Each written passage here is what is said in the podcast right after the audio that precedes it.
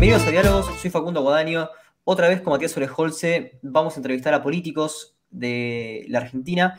En este segmento, justamente, protagonistas de la política argentina, hoy estaremos con Carlos Rucauf, ex diputado de la Nación Argentina, ex ministro de Relaciones Exteriores, pero quizás más recordado por haber sido gobernador de la provincia de Buenos Aires, vicepresidente de la Nación, ministro del Interior, embajador de Argentina en Italia y ministro de Trabajo de la Nación Argentina entre 1975 y 1976. Esto es otro capítulo de Protagonistas de la Política Argentina.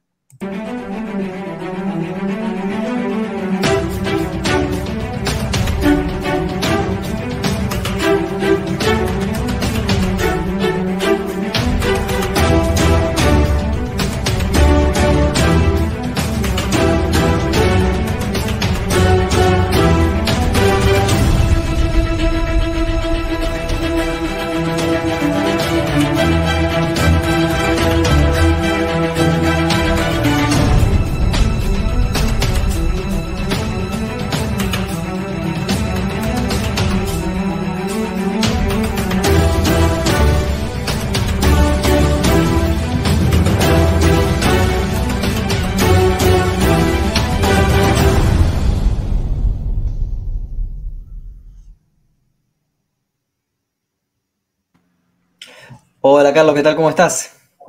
¿Qué tal? Buenas tardes. Bueno, Carlos, en vista de que tenés una carrera política tan prolífica, que te dedicaste a tantos cargos tan importantes y en momentos tan críticos de la historia argentina, me gustaría saber cómo empezaste a meterte en la política, cómo fueron tus comienzos, cómo fue que tomaste la decisión y dijiste, bueno, la política es lo mío.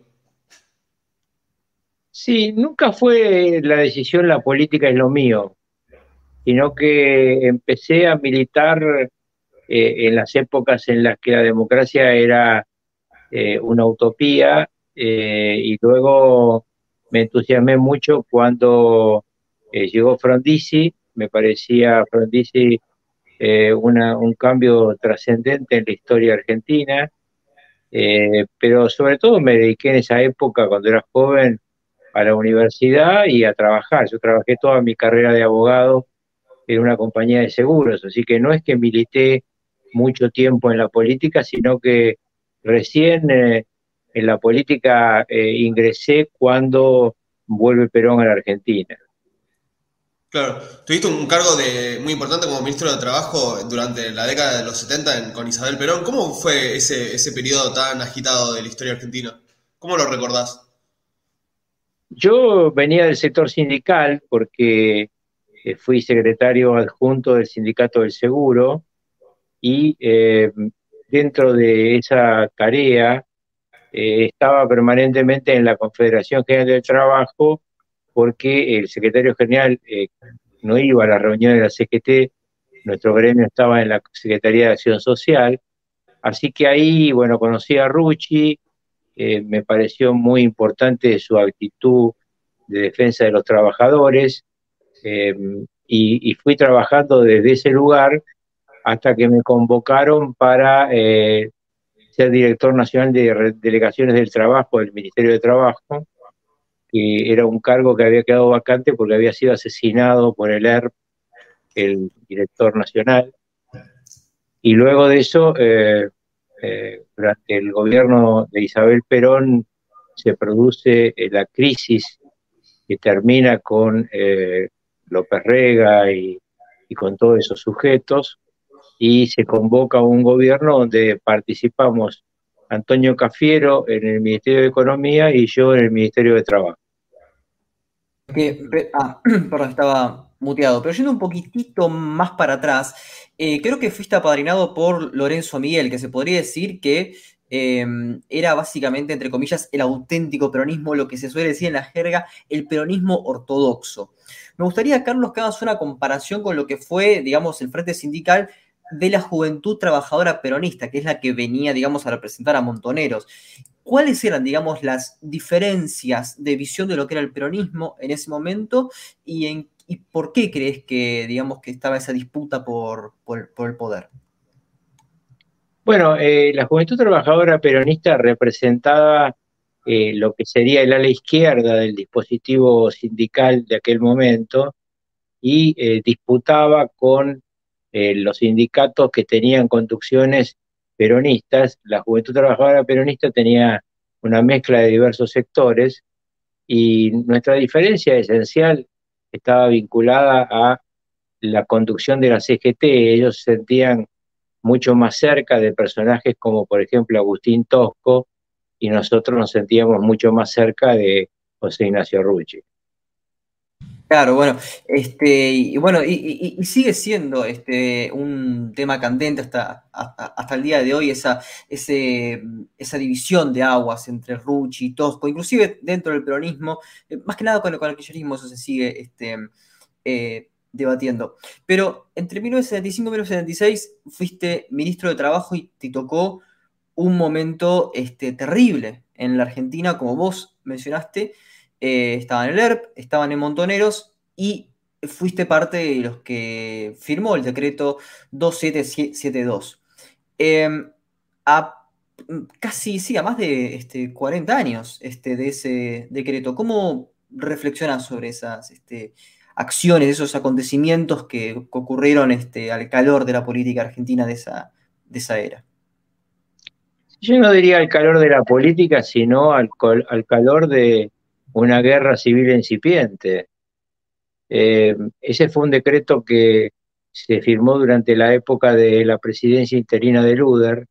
Había habido un decreto anterior mm, en Tucumán, ya ese sí firmado por Isabel Perón, a partir de un bombardeo de el ERP en Tucumán. Y lo que más se discutió sobre ese decreto era el tema del concepto.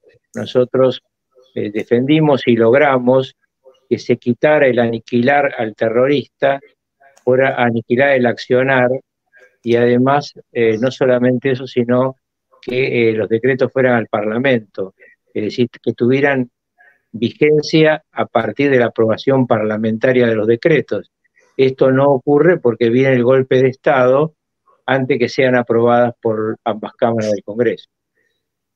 Claro, y este, bueno, justamente hoy, este, creación se está grabando un 24 de marzo. Esto, este, quisiera saber cómo recordás, ¿no? Esos, este, esos, esas últimos, últimas horas, esos últimos días, este, con Isabel Perón en el poder. Se dicen muchas cosas respecto a su estado de salud mental, a su estado de, digamos, de desconexión casi del poder y casi de un presidente entre casi fantasma entre Italo Luder y López Rega. Eh, ¿Cómo recordás esos, esos, últimos días? No, ella no tenía ningún tipo de enfermedad mental, estaba muy bien de la cabeza. Tenía una enfermedad física que probablemente fuera psicosomática, vinculada por la gran tensión que significaba gobernar una Argentina donde todos los días eh, aparecía alguien muerto, asesinado, había atentados, porque no solamente estaban Erwin Montoneros, estaba también la AAA, y eh, en consecuencia eh, fue un, final de, la democracia realmente muy dramático eh, y ella es arrestada y yo siempre rescato la dignidad con que soportó cinco años de prisión, que no es un tema sencillo, no quebrarse frente a las requisitorias de los dictadores que le pedían sobre todo más cera, que les habilitara la posibilidad de ser candidato desde el peronismo.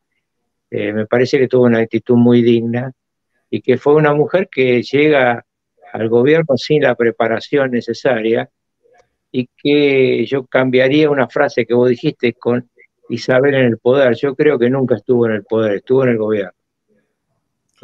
Y habiendo vivido tan de cerca ese escenario tan, tan complejo de, la década de los 70, ¿qué opinión tiene de las ideas que llegan eh, a, los jóvenes a partir de hoy de lo que podría decirse eh, la, ideología o la interpretación impulsada del kirchnerismo de, la década de los 70? ¿Cómo, cómo ve cómo evalúa el accionar que tuvieron en cuanto a derechos humanos durante el kirchnerismo? A mí me parece que mm, los derechos humanos fueron por parte de Néstor Kirchner una forma de conectarse de vuelta con grandes sectores de la sociedad que estaban en rebeldía cuando él llega al gobierno. Eh, por supuesto que el tema de los derechos humanos es un tema muy importante que nos abarca a todos, porque en 1976 fuimos perseguidos por igual, no importa nuestras diferencias internas. Eh, mi amigo Ricky y yo estuvimos en las mismas actas de responsabilidad institucional, con las mismas pérdidas de nuestro derecho a ejercer la profesión, de pérdida de patrimonio, eh, digamos que la persecución eh, a todos los que habíamos fuimos parte de ese proceso político fue similar. Y yo creo que hay que ver la historia como parte de un todo, que me imagino que es lo que ustedes intentan, eh, y no como parte de la visión de un sector.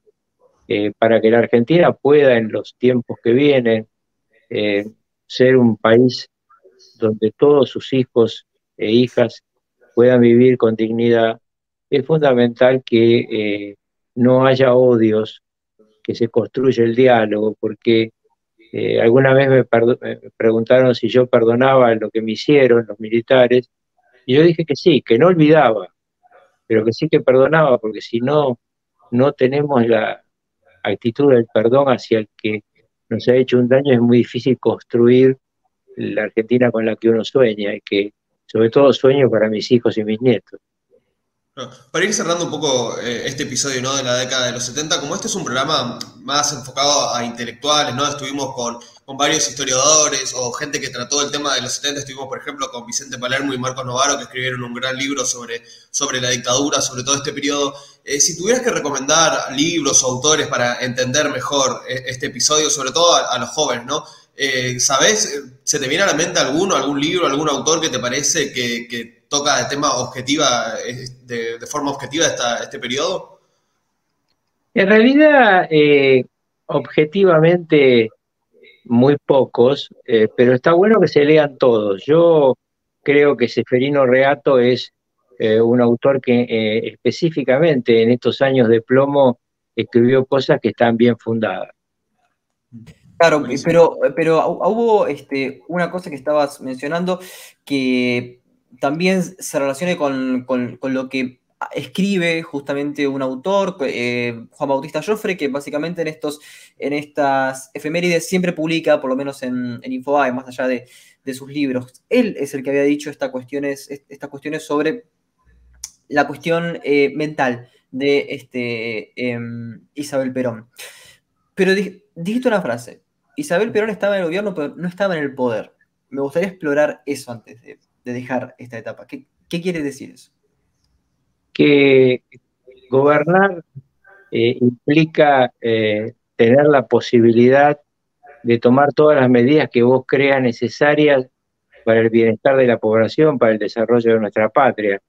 Y Isabel Perón, en el medio de una guerra civil incipiente, estaba sumamente limitada, porque cada movimiento que hacía eh, tenía una consecuencia que no tenía que ver con la conducción del Estado, sino con las pasiones desatadas en ese momento en la Argentina. Bueno, bueno, y este, habías nombrado que eh, sufriste particularmente el, golpe de Estado, y curiosamente no hay tanta información este, sobre lo que te pasó. Sí, sí hay información sobre la renovación peronista, sobre lo que fue realmente el regreso de la democracia. Pero ¿cómo caracterizás para vos personalmente esos años, del 66 al 83, inclusive con Malvinas, que este año se cumplen justamente 40 años de, este, del conflicto bélico? Bueno, yo por primera vez este, vuelvo después de, todo lo que nos pasó en esos años, que nunca lo contamos ni, vamos a hacer de eso una, una historia de dolor, porque es parte del el dolor familiar que todos sufrimos, eh, vuelvo justamente a aparecer durante Malvinas, eh, porque dos días antes de la eh, decisión militar de invadir Malvinas, hubo un gran acto sindical con Saúl Gualdini a la cabeza, y en ese momento hicimos una gran manifestación, yo participé de ella, estaba junto a mi esposa y, y a Roberto Digón, un gran amigo, y desde entonces este, pudimos volver a, una cierta luz pública, lo que estábamos perseguidos, y la derrota militar en Malvinas, que es un drama para la historia argentina, para los que murieron y que aparentemente fueron olvidados y, para los derechos de nuestra patria, también es, el final de la dictadura y el comienzo de la luz de la democracia, porque cada vez que un dictador pierde una guerra, el resultado es que también pierde el gobierno y el poder. ¿Y, cómo fue, digamos, este, digamos, en dos etapas? Cuando eh, Luder pierde contra Alfonsín, eh, quisiera saber cómo fue tu, relación en ese momento con, la campaña y después, bueno, por supuesto, con una interna feroz, este, muy analizada en la literatura, que fue la interna entre Cafiero y Menem, la llamada renovación peronista.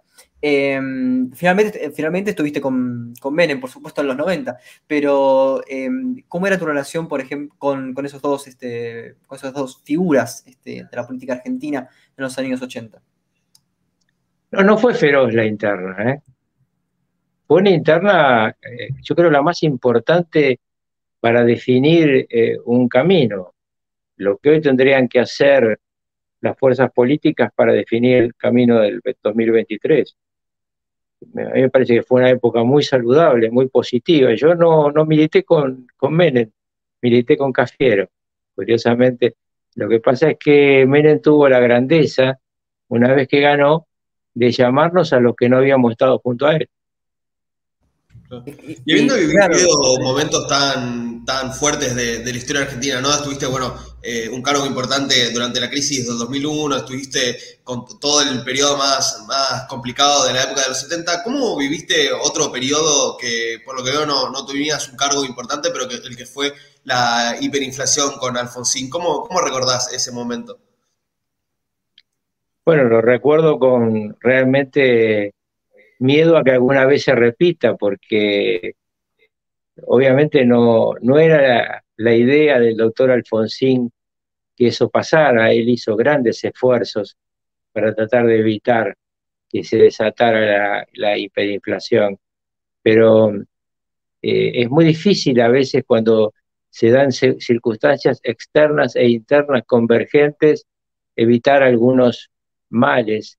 Por eso en este 2022 yo llamo mucho la atención a no estar descuidados frente a, la guerra que ocurre eh, con el invasor ruso en Ucrania, porque esto va a producir un movimiento mundial eh, muy crítico que va a golpear mucho a la Argentina. Y los gobiernos que están en debilidad y que se encuentran con una fuerte crisis internacional, suelen, suelen tener crisis aún más profundas. Eh, hay que ser muy cuidadoso y recordar que en aquellas épocas lo que le ocurrió a Alfonsín eh, fue eh, intentado evitar por todo su equipo económico y no se logró.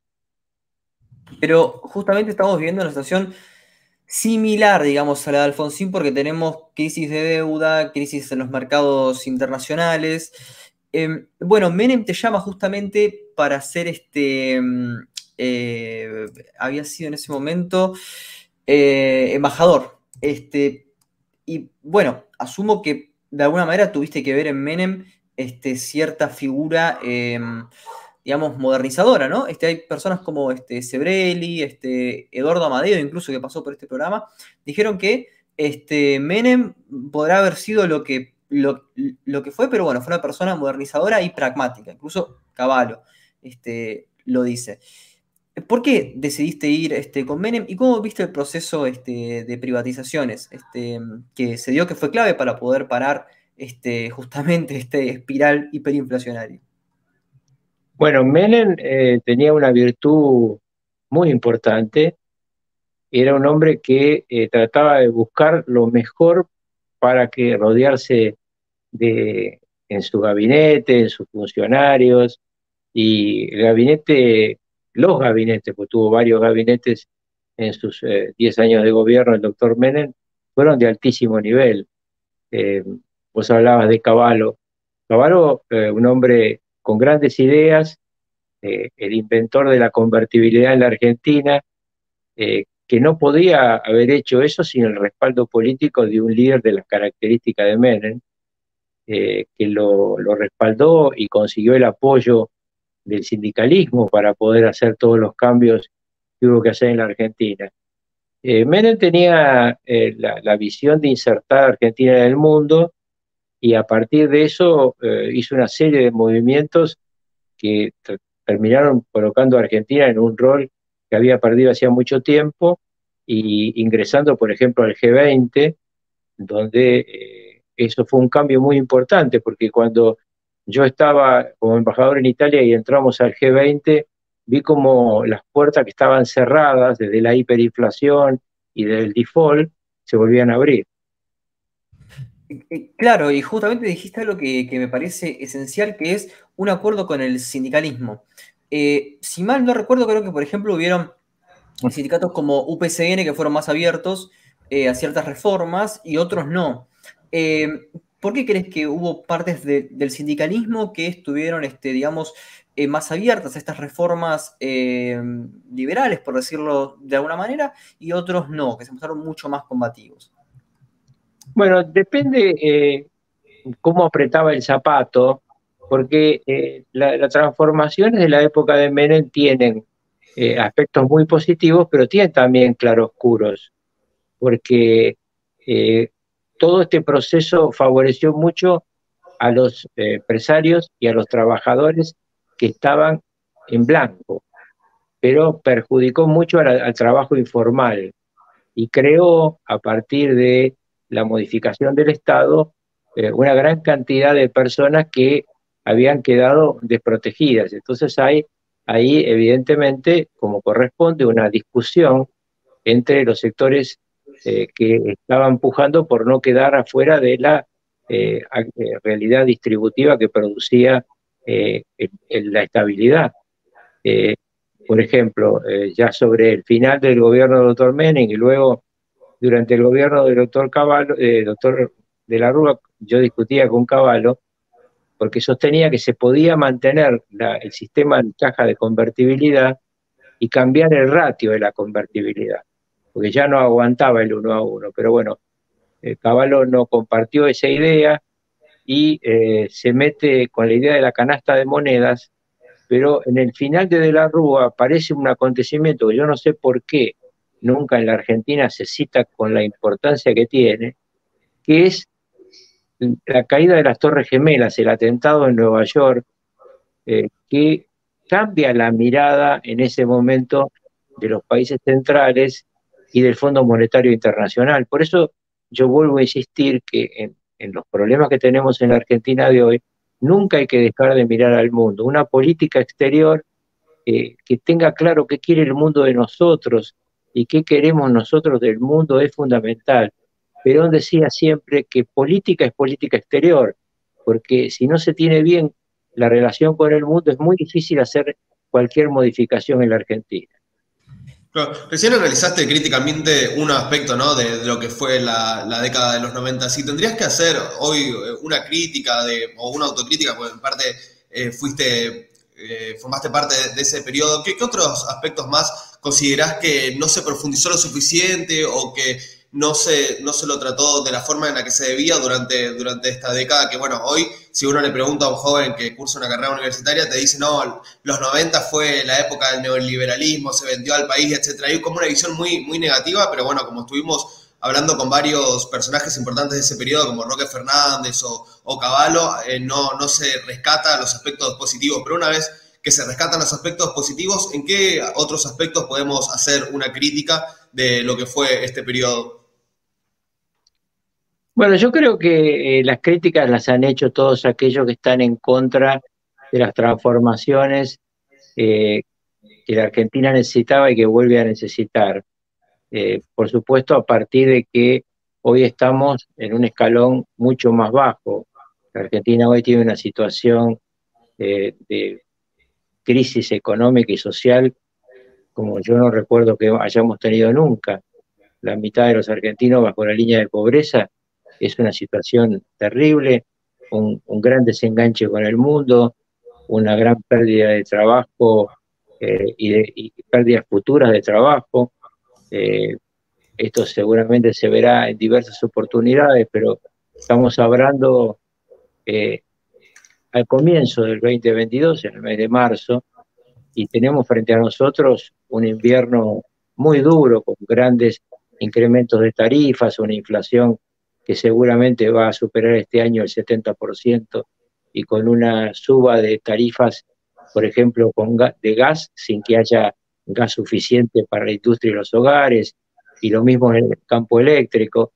Yo creo que esos son temas que solucionó en su momento la política de Menem y que podrían haber tenido obviamente mejores ejecuciones porque los seres humanos somos imperfectos, pero yo siempre le cuento a mis hijos y ahora a mis nietos que mi abuela se pasó 30 años, mi abuela vivía en Mar del Plata, eh, tratando de conseguir un teléfono y murió sin tener teléfono. Es curioso, ¿no? Porque esa anécdota del, teléfono creo que le han contado este, todos este, lo que pasan por acá. Digamos, ese, ese periodo previo a, los 90, casi sin conectividad, y después en los 90 teniéndolo. Pero. Perdón, te comento, te comento una cosa. Eh, si vos querías en aquella época comprar un departamento, eh, el departamento costaba, suponete, 20 mil dólares, pero si tenía teléfono o si te conseguían el teléfono, porque a veces te conseguían el teléfono por izquierda porque se colocaban los cables distintos, en esa época todo el sistema telefónico era por cables de altura, eh, te sacaban de una terraza a otra eh, un teléfono, eh, costaba un 30 o un 40% más caro, es decir, un, un, departamento de 20 mil dólares podía llegar a 26, 27 mil dólares. Sí, realmente una, una locura y una prueba de lo que era este, la Argentina antes de este cambio de 180 grados que da. Pero este cambio también, por ejemplo, cuando fuiste ministro del Interior, en lo que al, al 95, em, se ve también una, una, política que se puede decir, digamos, como más federal, en el sentido de que las provincias tienen que hacerse cargo de sus, propias, eh, sus propios recursos. Em, ¿Cómo fue tu experiencia de ministro del Interior, digamos, disputar los fondos de coparticipación, eh, los fondos, digamos, para, para educación, ese, tipo de cosas que algunas provincias, por supuesto, algunas pueden solventar y otras no? ¿Cómo fue esa disputa política con los, gobernadores, digamos? la primera instrucción que me dio Menem, como asumí como ministro del Interior, fue que todos los gobernadores tenían que ser tratados igual. Es decir, que cualquiera fuera su partido, tenían que ser tratados igual, porque todos eran representantes de las provincias argentinas, y eso hicimos. Eh, hubo discusiones, como bien decís vos, en, aspectos de lo que significa la transferencia de actividades que estaban en manos del Poder Federal a manos del Poder Local. Y la discusión fundamentalmente estaba vinculada no a mi ministerio, sino al Ministerio de Economía, porque tenía que ver con con qué partidas se hacían las transferencias como para que las provincias pudieran solventar los gastos pertinentes. Eh, obviamente ahí hubo una típica puja distributiva, pero era con el área económica, no con el área política. Inclusive tuvimos algunas discusiones en su momento con Caballo, pero no vinculadas a la ideología de los gobernadores, sino a eh, la velocidad con que Caballo quería hacer algunas cosas, porque eh, el tema de, los ritmos tiene mucha importancia. Yo tuve mucho más adelante una discusión muy fuerte con Caballo cuando él quería bancarizar todo rápidamente y yo le decía, Mingo, eh, vos estás viendo desde la teoría, en la práctica, colocar postnet en todos los pequeños negocios de la provincia de Buenos Aires es imposible. Entonces, a veces las medidas son, van en el sentido lógico, pero la velocidad puede frustrarla, ¿no? Pero curiosamente, ahora que lo pienso, este, bancarizando ese tipo de cosas se, podría haber evitado o, podría haber mermado el tema del, 2001, que era, que era este, digamos, la libre disponibilidad este por, por débito, digamos. Ese, esa es una, es una pelea que me, que me interesa bastante. ¿Cuáles eran los problemas para, para poder bancarizar a toda la población? ¿Faltaban recursos en el, en el Estado? ¿Faltaba eh, infraestructura? ¿Cómo, ¿Cómo era el tema? Argentina es un país que tiene el 40% de su economía en negro. Pasar del negro al blanco eh, cuesta mucho porque los pequeños negocios viven distinto que los supermercados. Si vos ves ahora cuando aparecen estos delirios eh, como los de Feletti en el gobierno actual y quiere ponerle precios máximos a los productos, lo que termina siendo eh, un mercado negro, lo que ha hecho es acelerar aún más la actividad en negro. La actividad en negro en Argentina tiene que ver con que el Estado tiene una voracidad fiscal para mantener a un elefante exhausto que es imposible lograrla si el empresario, mantenerse como empresario, si eh, entra en el mercado cuando es pequeño. Cuando es grande tiene otras, otras facilidades y otras salidas. Por ejemplo, un supermercado compra eh, como, como comprador dominante y le pone condiciones al mayorista que le vende. Eso es imposible para un mercado pequeño, para un almacén, para una carnicería de barrio. No, no, claro, aparte estaba cometiendo, digamos, una, una, este, un, de, un delito anacrónico, porque el Postnet o el Bru o Brubank eh, son, herramientas de hoy. En los 90 no era tan fácil, efectivamente, había que pasarse eh, al blanco y era realmente imposible. Ahora, realmente hay una... Tampoco había, tampoco había en el país la cantidad de Postnet que suponía claro. caballo que se podían conseguir. Claro, claro, no, era, era, realmente imposible. Ahora, hay una, hay una parte que eh, es, este, bueno, si bien estuvo este Puerta, que fue presidente, eh, fue una presidencia rara. Pero vos sí fuiste vicepresidente este, por, por cuatro años. Me gustaría que nos cuentes un poco de esa experiencia, cómo fue estar este, al lado de Menem, en un momento en el que también la convertibilidad empezaba agotarse, en el que a partir del 97-98 ya la deuda interna crece, eh, Argentina empieza, digamos, a tener este, problemas con las, con las inversiones.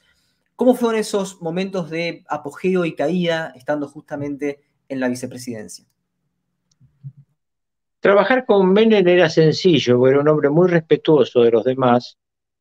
Eh, si bien tuvimos muchas diferencias, eh, las discutíamos en privado, eh, él generalmente escuchaba y tuvimos alguna discusión un poco más grande, pero siempre respetando las instituciones. en Argentina, eh, por mandato constitucional, quien conduce es el presidente de la República, no es un poder eh, bifronte.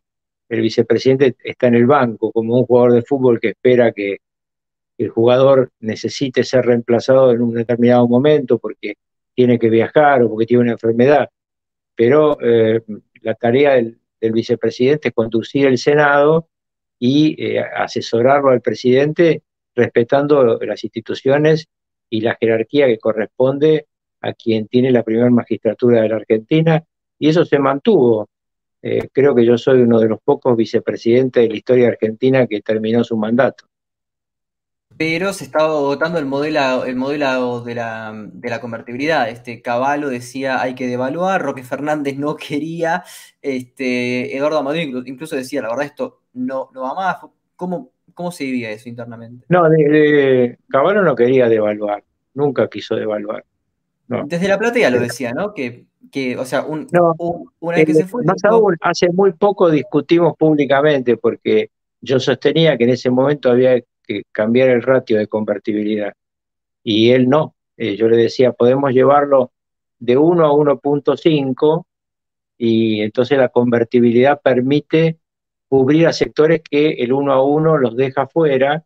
Él, eh, bueno, intentó ya en la época de la Rúa, como les dije, eh, cambiar ese ratio 1 a 1 por un ratio con una canasta de monedas y eso no funcionó, no fue entendido por los mercados que estaban mirando lo que estaba ocurriendo en el mundo, pero no, él nunca quiso devaluar. Escribió luego un libro con su hija, donde sí sostiene que habría que haber hecho cambios, pero si ustedes le preguntan, le va a decir que no, que no quería devaluar. Bueno, pero, eh, bueno, pero el modelo sí se, estaba agotando, inclusive vos ya estabas acercando, digamos, a, a, Dualde, ¿no? Digamos que quería, digamos, cambiar el, eh, como, como decías vos, el ratio, el, tipo de cambio, por lo menos de Hay una diferencia, hay una diferencia. Mm. Eduardo planteaba irse de la convertibilidad. Y yo lo que planteé siempre fue mantenerse en el, esquema de caja de convertibilidad y modificar el ratio. Yo creo que son dos cosas distintas y que salir de la caja de convertibilidad eh, no era algo positivo en ese momento, porque eh, había funcionado, tenía una gran credibilidad, había logrado una Argentina que durante siete años había estado con un estándar de inflación igual al del resto del mundo y con un nivel de, crecimiento de la actividad económica importante, pero eh, bueno, no se logró. Para terminar con, terminando con, la época de los 90, ¿no? Y entrando a la siguiente eh, presidencia, que fue, bueno, la, de Fernando de la Rúa, estuvimos con, con, Amadeo y, bueno, estuvimos hablando, ¿no? Con Eduardo Amadeo, cómo fue todo este periodo y en qué estado llegó al final de, su presidencia interrumpida de la Rúa. Me gustaría que recuerdes un poco cómo, cómo viste esta evolución ¿no? de, de, la Rúa como presidente y cómo lo viste durante sus últimos días. Pues, por ejemplo, estuvimos con, con, Ramón Puerta que decía que él no lo veía mal psicológicamente, que lo veía solamente como muy, muy estresado, pero para Eduardo Madeo él no, no estaba bien, digamos, eh, psicológicamente como para afrontar la, la responsabilidad de, de ser presidente. ¿Vos cómo lo viviste a todo este periodo? De la Rúa quedó muy golpeado por la salida de Chacho Álvarez. La ruptura entre el binomio presidencial fue muy, muy grave para la estructura de gobierno. Si bien el frepaso, que era la fuerza política de Chacho Álvarez y Graciela Fernández Meijide, por el patriotismo de Graciela se mantuvo adentro de la coalición gobernante, eh, todos los días se veía un desgajamiento. Eh, eh, insisto con la importancia que tiene eh, el, atentado a las Torres Gemelas y el cambio de postura de las potencias. Cuando de la Rúa lo va a ver a Bush, Bush estaba pensando en otra cosa, no estaba pensando en lo que de la Rúa le estaba planteando. Yo creo que Fernando intentó, lo intentó con, la, con el ingreso de Caballo al gobierno, y luego con el respaldo que le dio él a Caballo intentó eh, poder salir de la crisis. Eh, al final, eh, yo muy poco tiempo antes de que él renunciara, le había propuesto un gabinete de unidad nacional, mezclando ambas fuerzas políticas, y me dijo en ese momento, es lo mismo que me dijo Menem. Él había tenido una reunión con Menem reservada que yo no conocía, y le había hecho la misma propuesta. Yo creo que Fernando podría haber seguido gobernando, era un hombre decente, un hombre de bien, que tenía las mejores intenciones, pero la pérdida de poder político había sido muy grande y cuando se produce el corralito, ya después eh, la situación entra en una ebullición muy grande porque la gente estaba en la calle, estaba protestando porque eh, la sensación de perder sus ahorros era insoportable. Y eh, a vos te tocó justamente toda la explosión del 2001 siendo gobernador de, la provincia de Buenos Aires, ¿no? ¿Cómo recordás todos estos episodios tan, tan relevantes en la historia argentina moderna? Bueno, eh, yo he hecho varias grabaciones para muchos canales.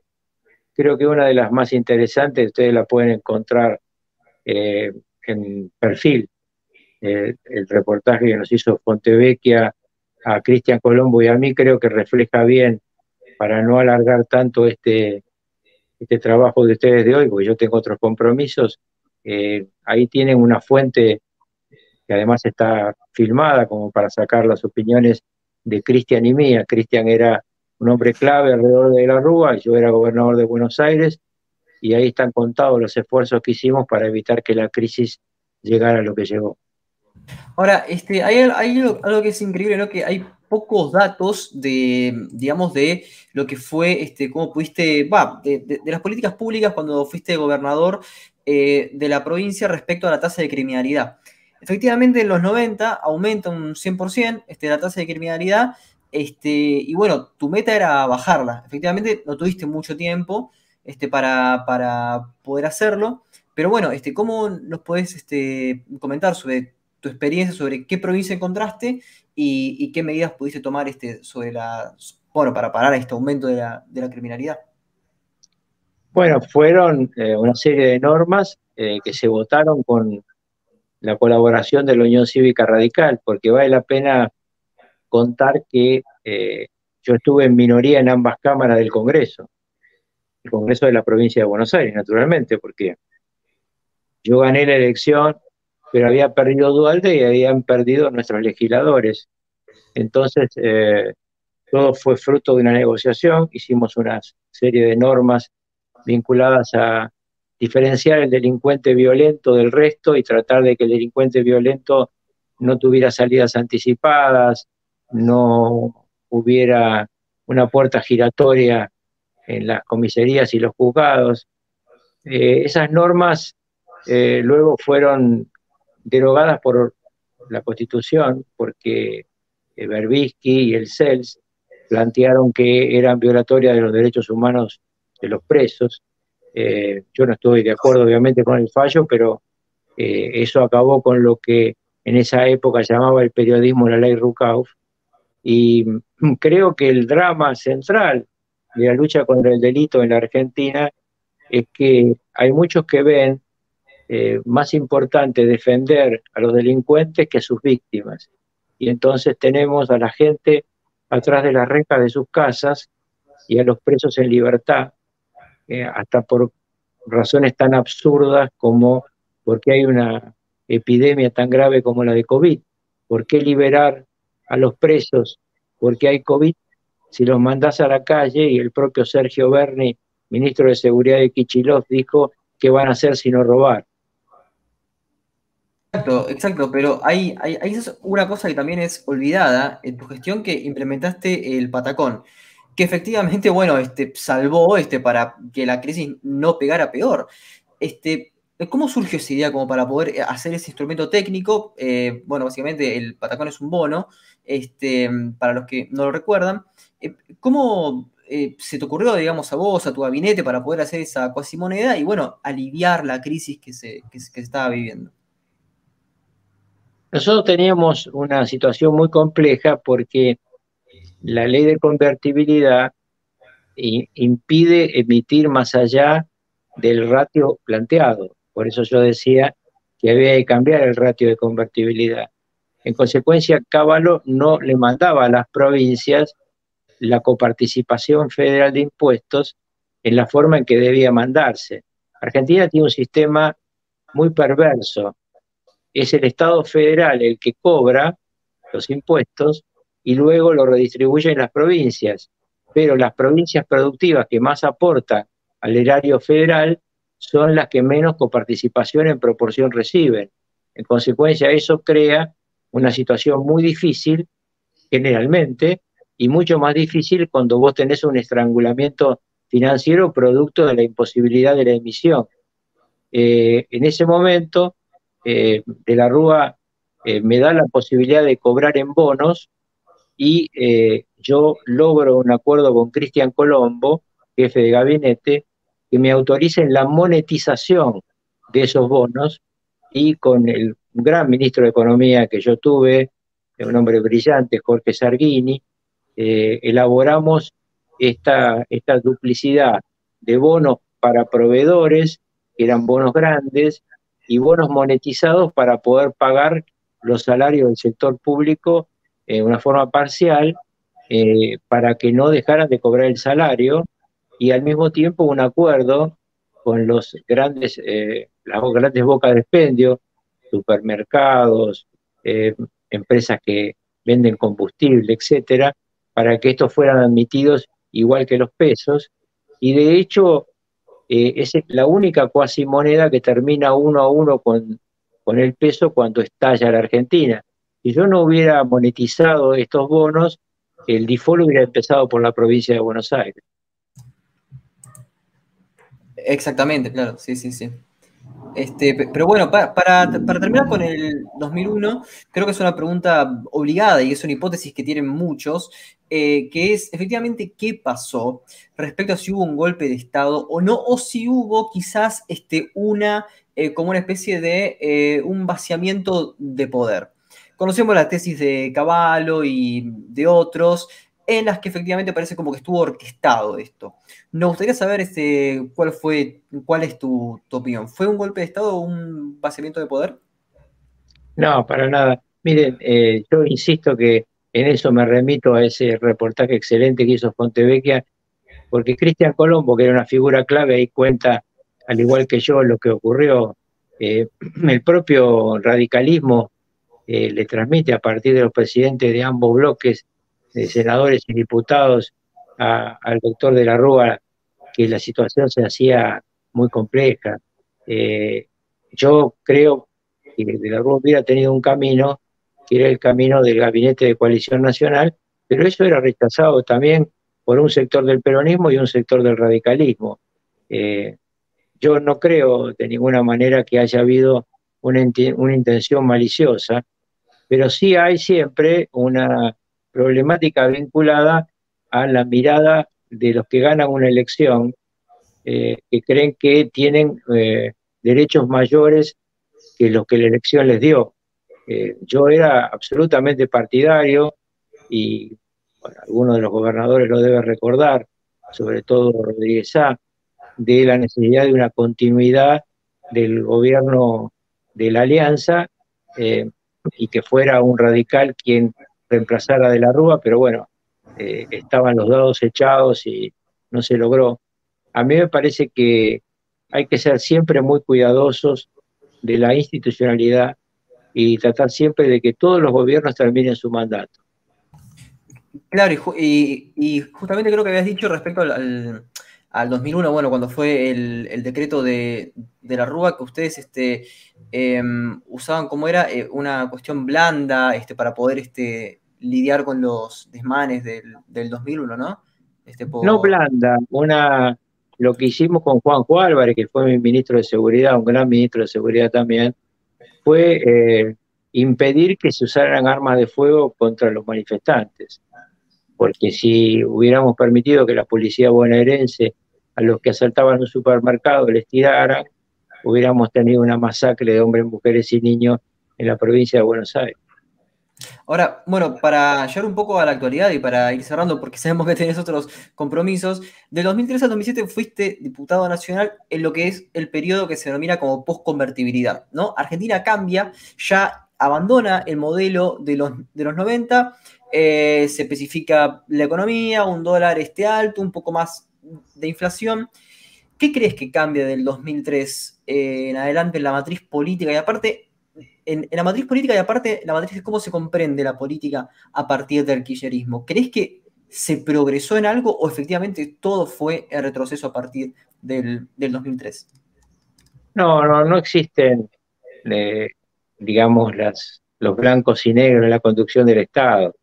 Eh, eh, ve que la situación social estaba muy deteriorada, cosa que había visto antes Carlos Reutemann, cuando a Carlos le ofrecen eh, dual de ser candidato a presidente, Reutemann ganaba lejos, tenía una, encuesta, una intención de voto de cerca del 40%.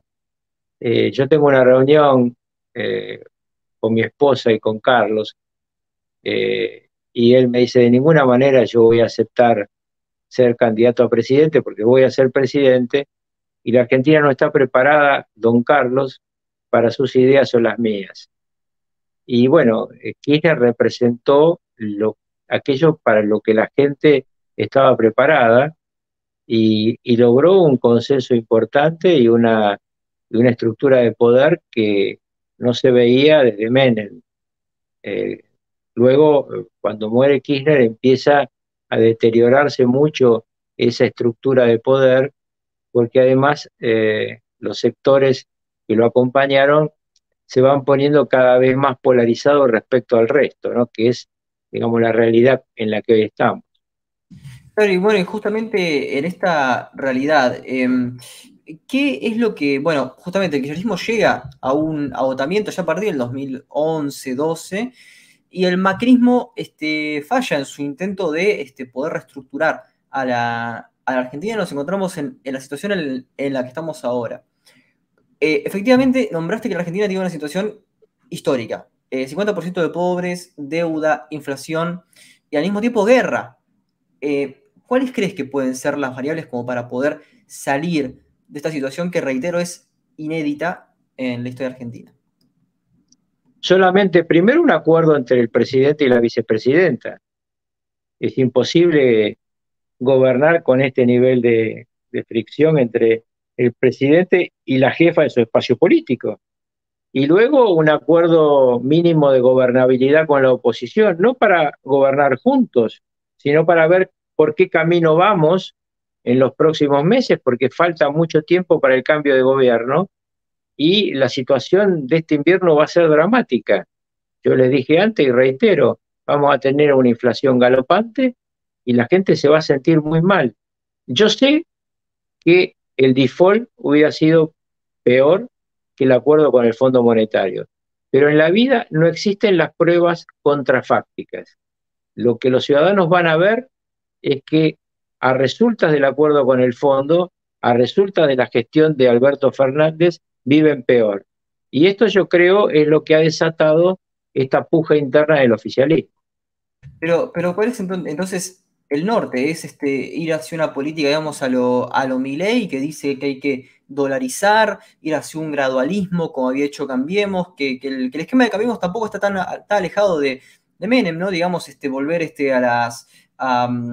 bueno, digamos, una industria que no requiera demasiado em, cadena de, de elaboración, basarse en la, en la exportación del campo. O sea, ¿qué modelo económico se puede tomar este, para poder salir de, esta senda?